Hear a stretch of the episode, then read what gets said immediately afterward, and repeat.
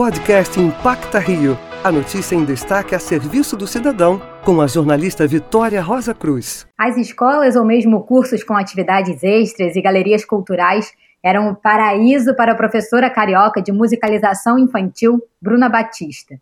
Mas, de repente, a pandemia chegou e de atividades olho no olho com instrumentos, ela teve que criar uma relação com os pequenos através dos pais, ela da casa dela e os alunos na casa deles.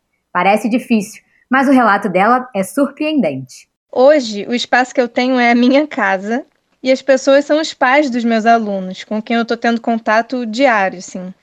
E os recursos diminuíram também, bastante. Como professora de musicalização infantil, eu sempre levava para as aulas instrumentos para os meus alunos conhecerem.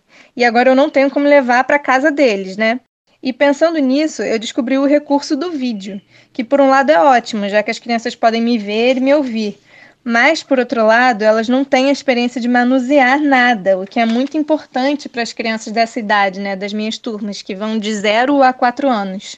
A Bruna ainda fala como é o processo de criação das atividades. A partir disso, eu comecei a escrever pequenos documentos, assim, com passo a passo de como montar instrumentos de sucata e como fazer algumas brincadeiras. E a gente já montou junto violão de papelão e barbante ou elástico, agogô de lata de tamanho diferente, chocalho de garrafa PET e milho, que é um grão baratinho, né? Essas coisas que a gente sempre tem em casa. Procure por Bruna BP3 nas redes sociais e pelo canal dela no YouTube, Bruna Batista. Para a Rádio Antena 1, Vitória Rosa Cruz.